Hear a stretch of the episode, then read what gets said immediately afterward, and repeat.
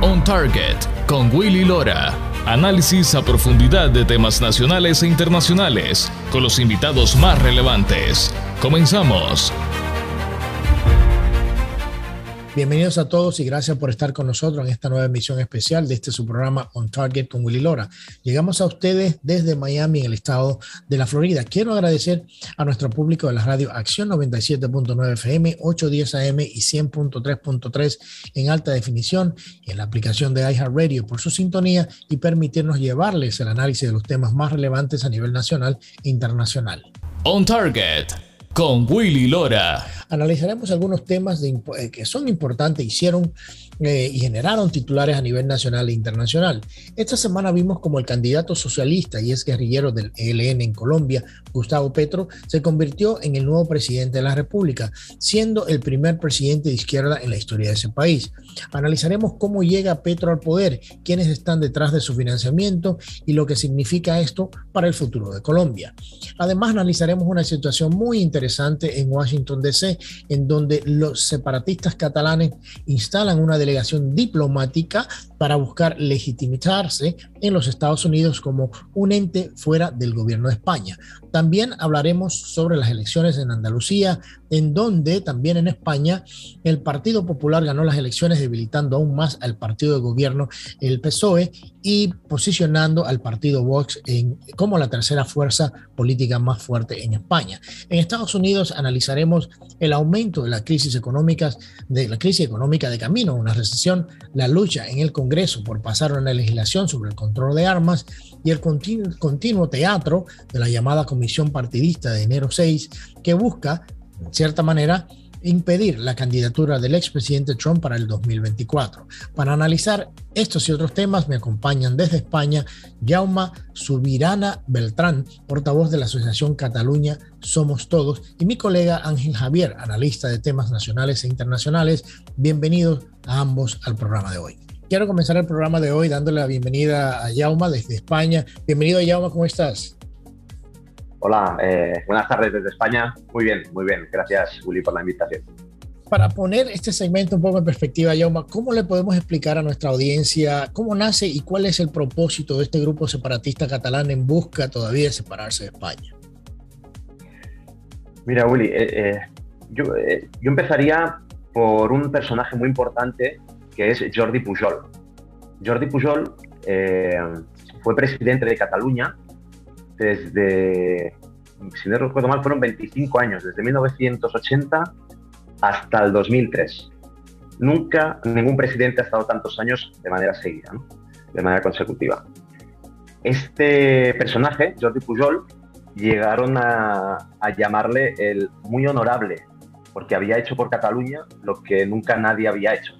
Lo tenemos todos los catalanes, todos los catalanes como una persona de referencia, una persona con unos valores incluso cristianos, podemos decir, unos valores potentes.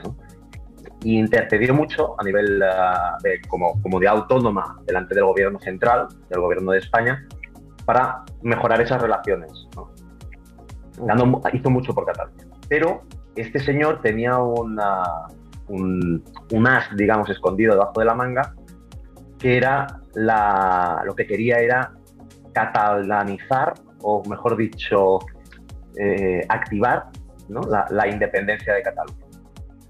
Él, al cabo de los años, se descubre que planeó, eso se puede buscar por, YouTube, el programa 2000. El programa 2000 es un planteamiento, un estudio, un, desarrollo de, un programa que él planteó a X años de cómo podía eh, el nacionalismo catalán eh, entrar en todas las, eh, las partes, digamos, de España, tanto en educación, comunicación, relaciones públicas, relaciones exteriores, economía, eh, televisiones, radios, etc.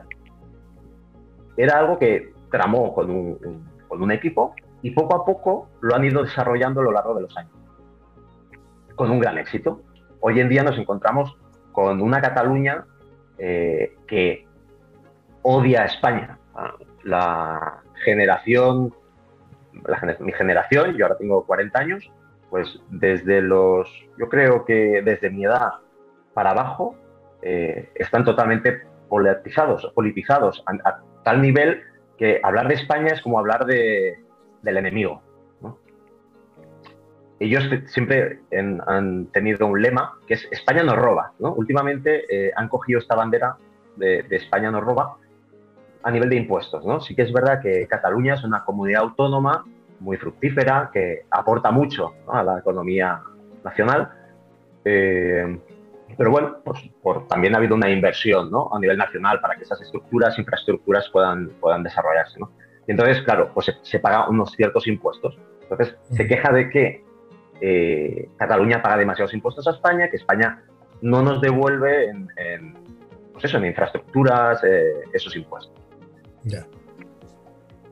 Mm, volviendo un poquito, dime, perdón, no, no te iba a decir, en ese contexto de ya entender un poco de cómo viene a separarse o, este movimiento, querer separarse de España, y mirándolo de esa manera, ¿cuál es el objetivo de este grupo de buscar reunirse y comunicarse con legisladores demócratas en los Estados Unidos? Creo que también un par de republicanos, y, más allá instalar una sede diplomática en Washington, la capital de Estados Unidos, en este preciso momento. Claro, ellos siempre han buscado, ellos en sus inicios son grupos de centro derecha eh, este señor Pujol estaba, formó el grupo de Convergencia Unión, que era su, partido político, y era Convergencia Democrática de Cataluña, que era de centro derecha, y Unión Democrática Catalana, que eran democristianos. Pero ¿qué pasa? Que necesitaban grupos radicales, grupos de extrema izquierda, ¿para qué? Pues para amedrentar a la sociedad y a la oposición. Eh, aquí hay grupos, un grupo político que se llama la Q, hay grupos eh, que se llaman los TDR, son grupos de personas que salen a la calle pues, a, crear inestabilidad, crean conflictos, crean, queman todo, destrozan la ciudad. No sé, hay muchas imágenes después del, 1 de octubre del 2017 aquí en Cataluña. aquí como tenemos lo, mismo que los antifas y los BLM. Exacto, exacto. Exacto. Todo este, todos estos grupúsculos de izquierda, de extrema izquierda, están unidos. Aquí se detuvieron muchas muchas personas que venían de Italia, venían de Estados Unidos, venían de Alemania, de extrema izquierda. Ah, son movimientos totalmente coordinados. Como ellos que les pueda atender, ¿no? que, entienda y pueda comprar esas demandas que ellos tienen.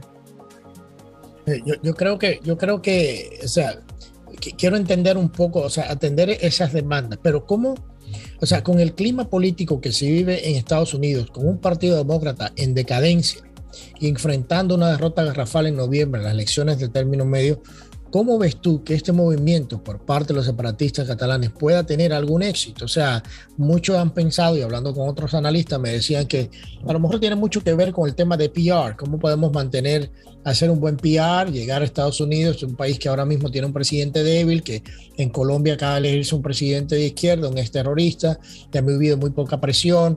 O sea, eh, con, ese clima político, ¿qué, ¿qué tan real puede ser esto? ¿O sigue siendo más esta, esta política de PR de cómo sacar este grupo de separatistas catalanes y venir a Washington, el tema de una sede, reunirse con legisladores, buscando legitimizarse, cuando eso inclusive va a ser rechazado por muchos de los votantes estadounidenses, porque ven a España como España, no lo ven dividido. Claro, claro. Eh, llevan, llevan desde el, no sé cuántos años llevan abriendo eh, embajadas, delegaciones por toda España, hay por toda España, perdón, por todo el mundo. Este último año eh, han abierto seis embajadas eh, en Asia, en, Brasil, en, África. Entonces, ¿cuál es, ¿cuál es su propósito de ir a Estados Unidos? O afianzar, ¿no? Esa, o quizás eso, ¿no? Afianzar esa posición eh, en Estados Unidos. Bueno, yo sigo pensando que no tienen ninguna estrategia concreta.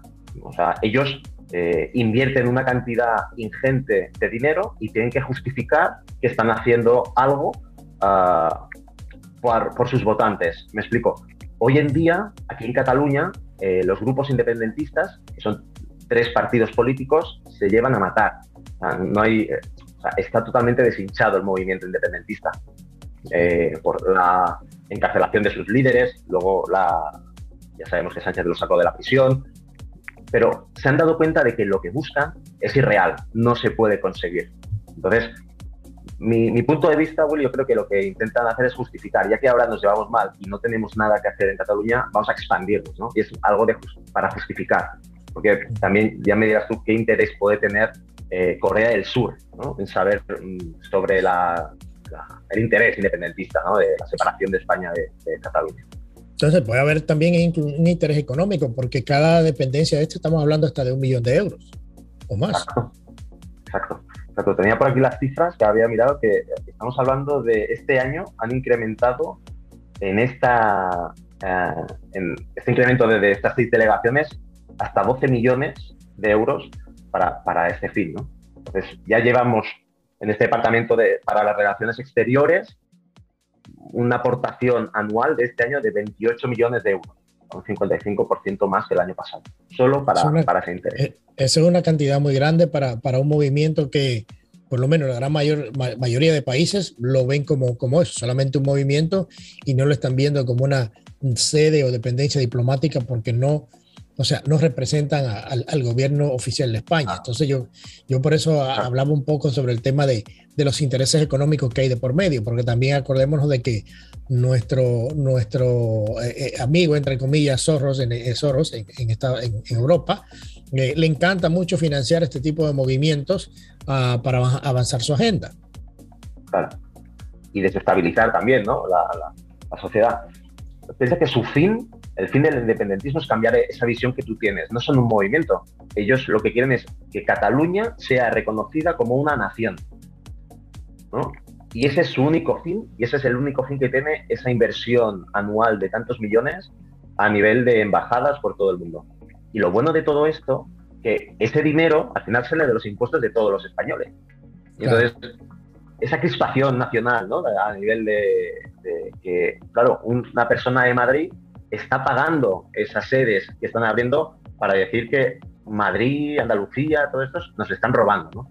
Entonces, mm, en Cataluña lo que están creando es una inestabilidad y un odio hacia todo lo que es catalán.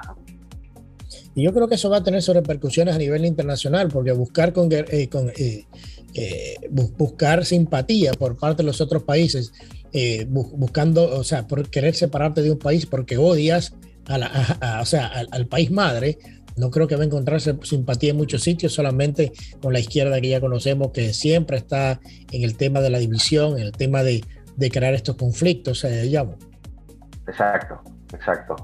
Eh, claro, ellos llaman a todas las puertas que pueden eh, y nadie les abre, nadie les escucha. Solo ¿quién les atienden? Pues por lo que dices, la extrema izquierda, los que están, los grupos minoritarios. ¿no? Y eso es muy peligroso también porque lo que está haciendo aflora ese odio racial ¿no? que hemos vivido en etapas anteriores, que han dado frutos de guerra y, de horror, ¿no? Porque al final, esa idea de eh, somos, o sea, ellos tienen la idea de que los catalanes somos mejores que los españoles, ¿no? La raza catalana está por encima de la raza española. Y por eso tenemos que separarnos, porque somos mejores, somos más inteligentes. O sea, tendrías que ver el tipo de publicidad que hacían eh, antes del 1 de octubre decían que si, si Cataluña se independizaba, vamos, habría menos cáncer en, la, en Cataluña, los niños podrían comer helado todos los días, como si estuviéramos hablando de un país tercermundista, ¿no? Bueno, Una, es algo surrealista realmente. Es una cosa que este grupo, este grupo de izquierda que se quejan tanto de la oligarquía y todo este tipo de cosas en Latinoamérica, entonces hablan ellos de una raza superior. Es una cosa increíble. Sí, sí, sí, sí, Claro, y es que estamos estamos repitiendo los errores del pasado. Entonces, hay que ir con mucho cuidado porque ellos, ellos se jactan, ¿no? De decir, eh, somos la revolución de las sonrisas, ¿no? No, no, no hay violencia en nuestros actos. Pero bueno, solo hay que ver cómo acabó Barcelona después del 1 de octubre, ¿no? Del 2017, ardiendo. Exacto. Bueno, Jaume, te agradezco muchísimo tu tiempo. Gracias por estar con nosotros en el programa de hoy. Así que te tendremos más adelante para seguir hablando de estos temas. Así que muchísimas gracias. Gracias, Willy. Un placer. On Target con Willy Lora. Periodismo auténtico y objetivo. Ya regresamos. On Target con Willy Lora. Actualidad y puntos de vista integrales. Ya estamos de vuelta. Ya estamos de regreso con su programa On Target con Willy Lora. Esta semana vimos como la izquierda en manos de Gustavo Petro se apoderaron del control de Colombia tras ganar la segunda ronda de las elecciones presidenciales en este país estratégico en Sudamérica.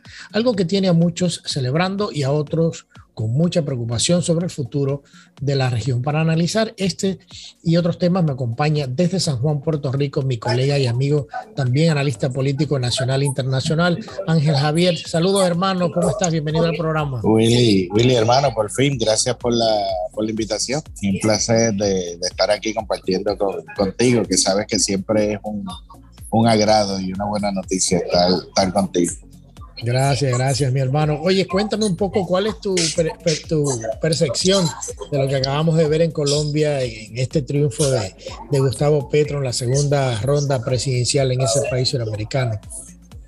Bueno, eh, yo creo que lo primero que hay que darle son las condolencias, ¿verdad? Porque ciertamente el futuro que, le, que les esperan no va a ser muy, muy positivo es el mismo libreto que hemos visto en muchos países, incluyendo a, Estados Unidos.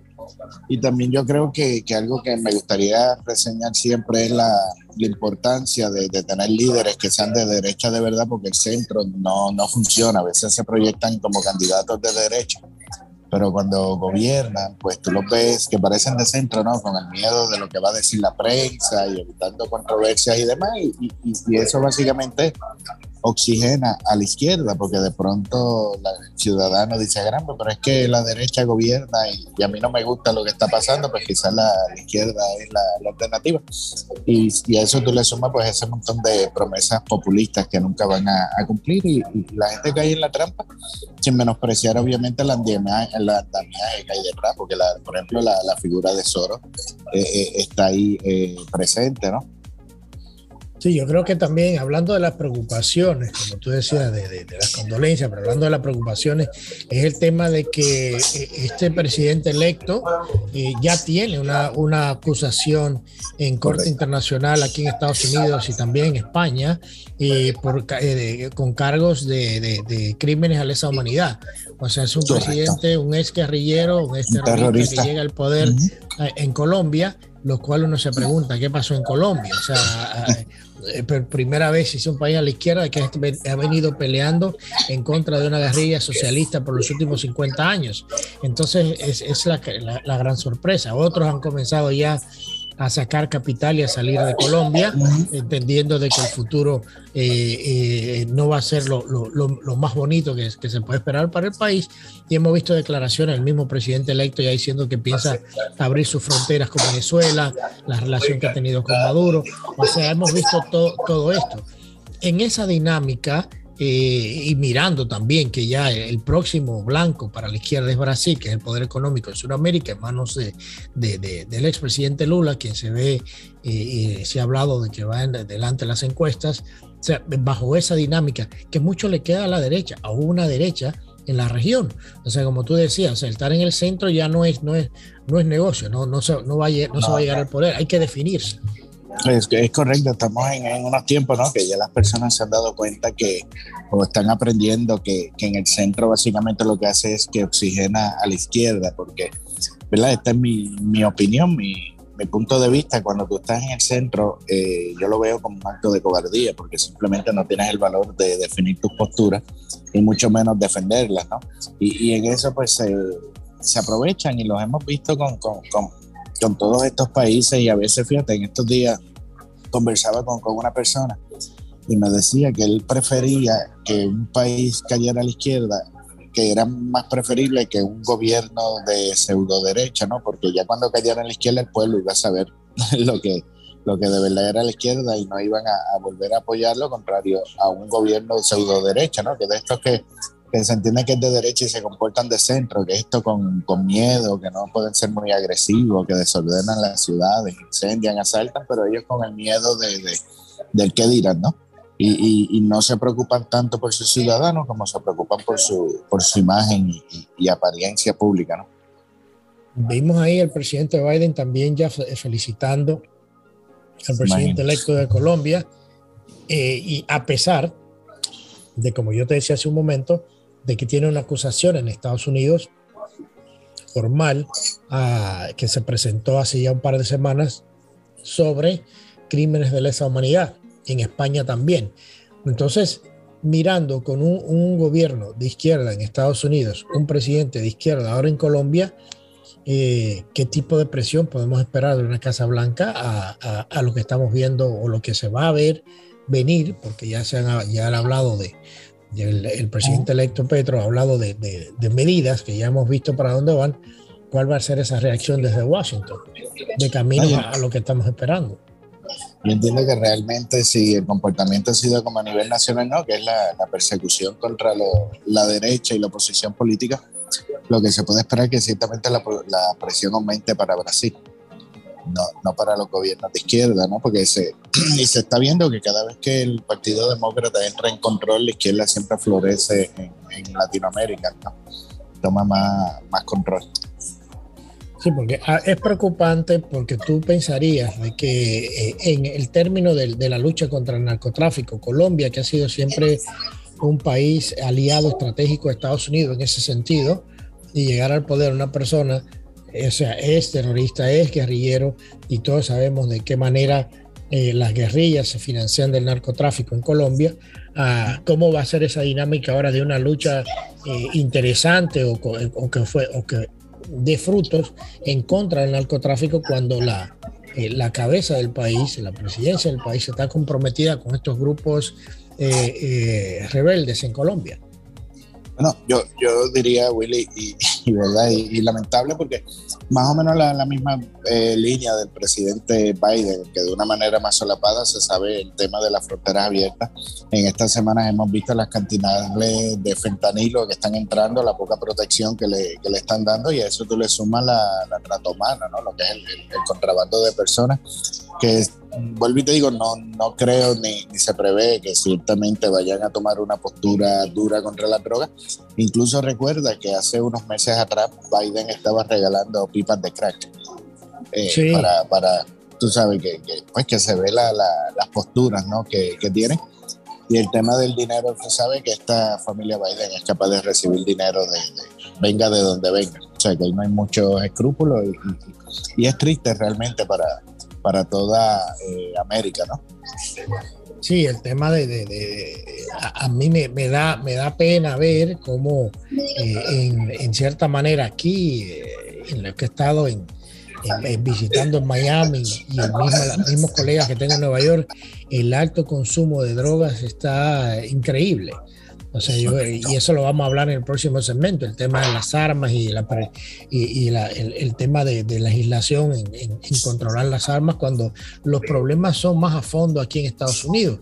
Pero en el dos, dos minutos que me queda este segmento que quería eh, terminar el tema de, de Colombia, o sea, ¿Cuál es la esperanza? Eh, hay que esperar la, desilusión del pueblo colombiano con las medidas que se comiencen a tomar, de que se den cuenta del error que se cometió en esta elección, o tenemos, o tiene que el país aceptar este, este, eh, estas elecciones que se dieron y que ya van a tener su presidente de izquierda de primera vez y esperar a ver qué pasa, o sea, a ver de, qué manera piensa gobernar, aunque ya lo que hemos visto, como decía hace un momento, no es nada alentador. Yo entiendo que, el hastío y, la desilusión va, a ser la, orden del día. Recuerda que estos gobiernos entran con muchas promesas fantasiosas, ¿no? Como le pasó a Biden. Y, allá también ellos tienen experiencias en, revueltas y, sacar gobiernos que no, le, que no les guste. Yo creo que la historia se, repetirá, pero aprenderán una, una buena lección tanto el pueblo como la clase política de que lo que es de centro no, no funciona muy bien. Eh, y ese tema importante de lo que son los ciclos políticos en la región, vemos como de, de, la manera que todos estos gobiernos de derecha están, siguen saliendo y saliendo. Los pocos dictadores, algunos dictadores que hay en la región se han mantenido por el tema de echarle la culpa a los ricos, de la opresión y todo eso, que es el tema Cuba, Venezuela, Nicaragua y, y demás. Ahora Colombia entra, entra, en, este, en este círculo de, de, de gobernantes que tiene su pasado eh, en Arrafal ah, y, creo que es parte de, de este ciclo que está viviendo la región, que ojalá no traiga eh, los daños que, que podría traer. Angelito, quédate con nosotros para eh, este próximo segmento, pero vamos a nuestra, a nuestra primera, vamos a nuestra última pausa, perdón, y al regresar el Partido Popular de España se queda en el control de Andalucía y el secretario del Tesoro de Estados Unidos le dice al presidente Biden que está equivocado en su discurso económico. Ya regresamos con nuestro último segmento. No se vayan, quédese con nosotros. On Target con Willy Lora, periodismo auténtico y objetivo ya regresamos. On Target con Willy Lora. Actualidad y puntos de vista integrales. Ya estamos de vuelta. Ya estamos de regreso con nuestra última parte de este programa especial On Target con Willy Lora. Y me acompaña, me sigue acompañando, acompañando mi amigo y colega Ángel Javier desde San Juan, Puerto Rico. Ángel Javier, vamos a, como te decía, decía en, el, en el segmento anterior, vamos a comenzar un poco de, de este tema de, Andalucía. Te quiero sacar un poco del área de, Estados Unidos, aunque vamos a regresar. el Partido Popular en Andalucía se queda con la, gana las elecciones en, esa, en esa región, desplazando al, PSOE, el partido de gobierno, el partido de izquierda, y dejando a Vox como la tercera fuerza política en el país. Eh, por lo menos uno diría, bueno, hay algún aliento en la parte en Europa, de que la izquierda está, por lo menos en España, perdiendo espacio político importante. Eh, ¿qué, cómo tú ves este desplazamiento de, de la izquierda en, en, una región Andalucía y Sevilla muy importante en España? Bueno, eh, eh caemos similar ¿no? en estos ciclos, eh, estos procesos cíclicos políticos, ¿no? vimos como, como la izquierda se fue entrando y en algunos momentos tuvieron su, su oportunidad, pero ciertamente fracasaron. Afortunadamente las personas eh, van viendo, ¿no? Se van dando cuenta, van entendiendo el, juego, ¿no? La, estrategia que están usando y, y, le están haciendo, le están haciendo frente. Yo veo eso como algo positivo, ¿verdad? de que, de que ya las personas pues, pues se estén moviendo ciertamente a la derecha, que es donde, eh, donde la ciudad y los países realmente progresan y es realmente lo, lo que es tener una sociedad eh, libre.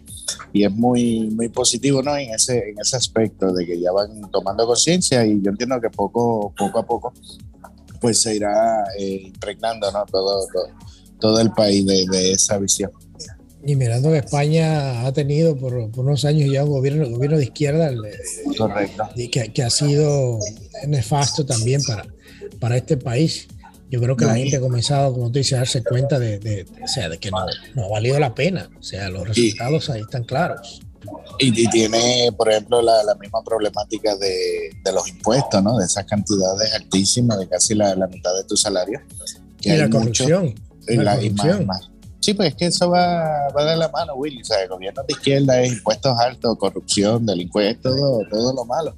Y, y, allá pues tienen el fenómeno que, que, muchos estaban yendo a vivir a Andorra, ¿no? Como alternativa para, evitar ese, asalto, ¿no? Que le estaba haciendo el, gobierno con los impuestos. Y, y yo creo pues que, es una conversación que las personas poco a poco la, van teniendo y van analizando, ¿no? De que ciertamente eso no es lo que ellos se, se merecen, ¿no? Y, es lo que yo creo que es lo que lo que estamos viendo y eventualmente pues se, seguirá repitiendo el, el, ciclo ¿no? en otros en otros países te quiero traer ahora de nuevo a, Estados Unidos porque no quería dejar de pasar el momento dando la, vuelta al mundo. dándole la vuelta al mundo, ya que en nuestro primer segmento conversamos sobre el tema de, de Cataluña, pero, pero bueno, eh, el, te quiero traer aquí a Estados Unidos de regreso con el tema del control de armas. La Cámara de Representantes pasa una legislación que ahora va al Senado para, eh, para eh, bajo la presión de la masacre que hubo en Texas con el tema del control de armas. Pero sin embargo, con el tema de la enfermedad mental en Estados Unidos, del alto consumo de drogas, de todos estos otros fenómenos que llegan a este tipo de violencia, no se hace absolutamente nada. O sea, algunos republicanos también votaron a favor de, este nuevo, de estas nuevas medidas. ¿Qué se está buscando con esto? Nada, esto es limpiando los republicanos, no, esto caemos en lo mismo con el tema de, los, estos centristas que lo que buscan es quedar bien. Aquí se sabe que hay una ideología detrás de, lo del control de armas, porque esto, Willy, cuando tú ves los números y demás, no respaldan lo, que ellos alegan, ¿no? Eh, por ejemplo, en, en, los 80 en Estados Unidos había un por ciento más alto de ciudadanos armados que los que hay hoy en día. Sin embargo, en esa época no se daban esta, estas situaciones. Ya esto viene más o menos cuando empieza el control este, de zona escolar libre de, drogas y armas y el aumento de, de, la salud, de los problemas, ¿verdad? de las enfermedades mentales, que es un tema que el gobierno no quiere, no quiere atender. El problema real es la, la, situación mental ¿no? de, de muchos ciudadanos en Estados Unidos, una cantidad significante, pero obviamente eh, los demócratas siempre eh, aprovechan cualquier situación para inyectarle su agenda y usarla para su propósito y vemos que se están montando en, en estos temas, transversan un poco la, información y los datos para, para comenzar a desarmar a la, a la, población, que es parte ¿no? de los movimientos de izquierda siempre de eh, mantener ciudadanos desarmados, indefensos, que, que dependan completamente de, del gobierno y muchos, tristemente, ¿verdad? Muchos republicanos, bueno, como le dicen por acá, o que, que, se hacen llamar de centro, pues se montan con ellos para quedar bonitos, ¿no? Y ahí caemos en, en lo que te decía de centro, de que son medios cobardes, que no se atreven a tomar postura. Y para que la prensa, eh, para coger como los halagos de, de, la prensa, ¿no? Pues entonces se montan en, en, esa, en esa ola. Pero ciertamente en Estados Unidos hay una segunda enmienda que protege al ciudadano y parte, o sea, si tú como persona libre, eh, tú debes tener la capacidad de autodefenderte, de no depender de nadie. Sea, en todas las áreas y la defensa es una de ellas. Sí, yo creo que es importante eso, pero también el tema es que si miran la legislación que pasan ellos, no dice absolutamente nada. Eh, ni tiene eh, eh, absolutamente nada, o sea, no hubiese parado lo que pasó en Texas. Por supuesto. Uno de los otros, o sea, entonces tú te pones a pensar, ¿para qué pasar otra ley más cuando ya existen leyes en los libros que no se están ejecutando? O sea, esto es más PR, más vamos a salir en la televisión, o sea, es, es mucho más de esto. ¿no? sí es lo que pone y, y, poco a poco, ¿verdad? Ir minando la credibilidad. De hecho, por ahí estaba corriendo eh, por internet una aplicación de Hunter Biden para la posesión de, de, armas, donde metía claramente con el tema de, con los temas mentales. Pero, pero es esto, cuando tú ves esa ley, como tú dices, no resuelve ningún problema, pero tienen exposición y a su vez, acuérdate que es como un ataque, ¿no? Contra las personas que tengan armas, de que pues una oportunidad de que si tú tienes arma, pues tú eres un agresivo, eres un violento, este, asesino, cuando ciertamente no, no es así. Las personas que no debiesen tener armas, lamentablemente las tienen porque los criminales andan muy fuertemente armados, ¿no? Y eso sí que no les afecta ningún tipo de proyecto de ley. Claro, claro.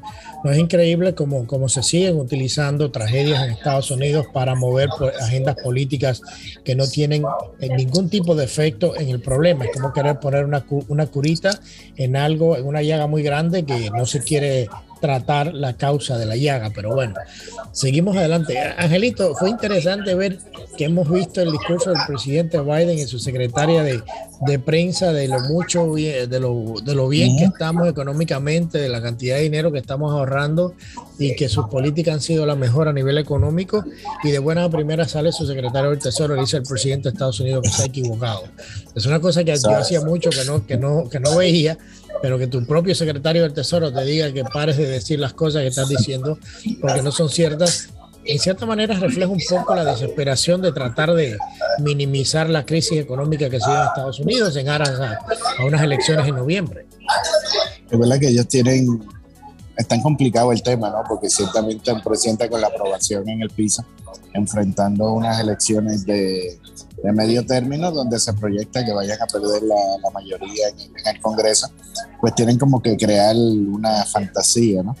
Pero ciertamente la, la realidad no, no, no, ayuda mucho y obviamente pues el secretario tiene que salir a poner un poquito de orden, pero para él también salvar su nombre, ¿no? Pero dice, o sea, ¿cómo es posible que, que yo tenga este loco aquí diciendo que las cosas están bien cuando no es cierto? Bueno, tenemos una una inflación que hace décadas que no se veía, que el petróleo ya básicamente está en cifras récord y, y, y, lo que se espera no es tampoco eh, esperanzador, tú sabes. Y, y, desde el principio en este tema, recuerda cuando ellos entran, que está el tema de inflación, ellos comentaban de que eso era algo de tres o cuatro meses como mucho, que eso se iba. Después le querían decir a las personas que era positivo que la inflación era algo positivo, que decían que era malo porque era a los ricos que no le convenía cuando es, al revés. Y a lo último era con, que era culpa de Putin. la culpa de Putin. Y, como eso tampoco agarra, pues entonces eh, recuerda que, que, esto pues se piensa que, que, la gente es tonta, ¿no? Entonces es como que tú vas al puesto de gasolina, la gasolina está carísima y yo me paro el auto y yo digo, wow, Willy, este, la cosa está buena, mira para allá, este, y, te puedes dar el lujo de gastar tanto en gasolina, la verdad que te está yendo bien en la vida. Y oye, mira, tienes 100 pesitos ahí, sí, tienes 100 pesos ahí para llenar el tanque, ¿eh? ¿quién diría? ¿Cómo está el billete? Oye, eso no, es así precisamente, pero es lo, que le quieren hacer creer a las personas, ¿no? Y, pues obviamente el secretario pues lo hizo lo quería cualquier persona seria, ¿no? Sensata, hay que decirle al país, o sea, eso no es así. Tú no puedes imprimir 5 trillones de dólares y esperar que la inflación no se dispare. O sea, cualquiera que haya hecho el mínimo estudio económico en algún momento sabe que lo que se está viviendo en Estados Unidos ahora, en el cual se le está borrando inclusive los ahorros a, los, a, los trabajadores. En, en, su plan de retiro de 401k, se le está borrando todo lo que se ha ahorrado en su vida, se le ha perdido por el tema de una inflación que está eh, fuera de control, ah, eh, con, una, o sea, tras políticas, malas políticas económicas de, de, arriba hacia abajo. Yo creo que eso es lo que mucho le ha incomodado al estadounidense, la burla de decirle diariamente en televisión que las cosas están mejor que nunca y que tienen dinero en los bolsillos, que nunca habían ahorrado tanto bajo las políticas económicas de este gobierno, y la gente se dice, pero ¿en qué galaxia vive este presidente o en qué galaxia viven sus portavoces en la Casa Blanca? No, no, y, ciertamente Willy es una burla porque todo esto a quienes afectan es a las personas, a quienes más afectan no son a las personas que ellos supuestamente protegen. Un empleado de clase media que, que siempre cobra de, de salario, ¿no? De, que siempre es más o menos la misma cantidad, esto es desastroso. O sea, los costos aumentan, el dinero vale mucho menos y los que han estado ahorrando para, para el momento de su jubilación, de su retiro, básicamente están, están perdiendo muchísimo, muchísimo dinero gracias a estas eh, políticas de, del gobierno que igual pues no las quieren, no las quieren reconocer, caemos como hablábamos de, de Maduro y demás, que entonces empiezan a culpar a, a agentes externos, ¿no? Y curiosamente era el presidente que venía sin excusa. Recuerda que él decía que él venía con un plan, que él iba a ser excusa, que él iba a ser responsable, pero es una situación muy triste y, y, oye, y tú puedes tirar la promoción que sea, la propaganda, puedes censurar, puedes, que cuando, cuando la realidad toca, toca, tú sabes, eso no, no, no hay manera de convencer. Cuando una madre va y no encuentra fórmula para su hijo en el supermercado, por más que tú hagas, por más que digas, por más personas que censure, es lo que ella está viviendo y eso nadie se lo ¿quién, va iba a poder. ¿Quién iba a pensar que en el 2022 Estados Unidos, el país, la potencia económica más grande del mundo, las familias, las madres no tuvieran acceso a fórmula para darle a sus hijos? Sin embargo, o sea, en Puerto Rico, en, en República Dominicana, en, en todos estos países, inclusive exportando leche y fórmula para Estados Unidos. O sea, ¿Cuándo se hubiese pensado eso? No, no, es que estamos de verdad, eh, es una situación completamente eh, humillante, teniendo en cuenta de que es Estados Unidos. Yo la otra vez vi a Biden dando con alegría de que ya venían fórmulas de bebé de, de Australia, creo que era, de Suiza, y decía, caramba, esto yo no sé cómo tomarlo, o sea, no, no, no sé si esto es una buena noticia o, es una tragedia lo que me está diciendo, pero yo lo veo tan contento, pero ciertamente es una, una tragedia de que Estados Unidos esté eh, pidiendo ayuda a otros países y, países más pequeños, ¿no? De, menor escala, y cuando Estados Unidos siempre ha sido el que, el que ayudaba, ¿no? Mira, ese, con lo mismo de Ucrania. ya hemos mandado 80 mil millones de dólares para allí. ¿Cómo es posible que mandemos dinero ya cuando no tenemos fórmula de bebé? O cuando nuestros eh, ciudadanos están en, necesidad, están sufriendo, ¿no? Eh, es, increíble porque inclusive en el tema migratorio es otra tragedia. Correcto. y alguna tragedia que, que los medios ya ni siquiera quieren cubrir. O sea, de hasta qué punto se le va a cubrir a este presidente eh, su política fallida, porque lo, de, lo migratorio no tiene, o sea, no tiene comparación en la historia. No, no, eh, eh, eso es otra catástrofe y, lo curioso es que eh, están buscando, el aparataje del gobierno no está buscando eh, silenciar a la oposición porque supuestamente eh, llevamos desinformación y que eso cuesta vida, pero verdaderamente la vida las cuesta este discurso que lleva el Partido Demócrata en Estados Unidos. O sea, y, no de manera metafórica, o sea, de, manera literal. O sea, son muchas vidas que, que, está costando esto y muchas tragedias que están trayendo a las familias.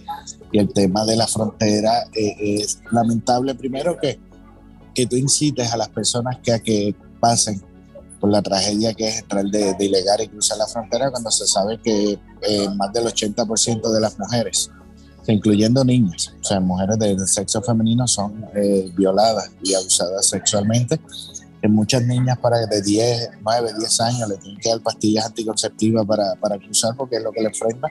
Y eso le suma el trasiego de droga, la cantidad de drogas que está entrando, el fentanilo mismo, que extremadamente eh, poderoso y están confiscando cantidades, están cantidades que, básicamente van a la, a la nación completa y no sucede nada.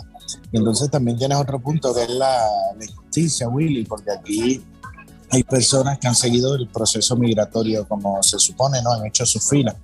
Y cuando llegan, de pronto tienen alguna necesidad, una situación, pues, inconveniente, y no pueden recibir ayuda del gobierno porque tienen que esperar cinco años. Sin embargo, estas personas no hacen ninguna fila, como que se cuelan a la fila y tienen los beneficios desde el principio. Entonces, no, no es justo y se ve como que entonces el gobierno lo que incita es a que, a que violente la ley, ¿no? Claro, claro. Hermano, me quedan dos minutitos nada más ya para terminar el programa. Te quería preguntar antes de dejarte ir, esta comisión de enero 6 que sigue haciendo la payasada en el Congreso, tratando de impedir que el presidente, el expresidente Trump eh, sea candidato en el 2024, que es lo único que está haciendo esa comisión, no está haciendo absolutamente nada diferente.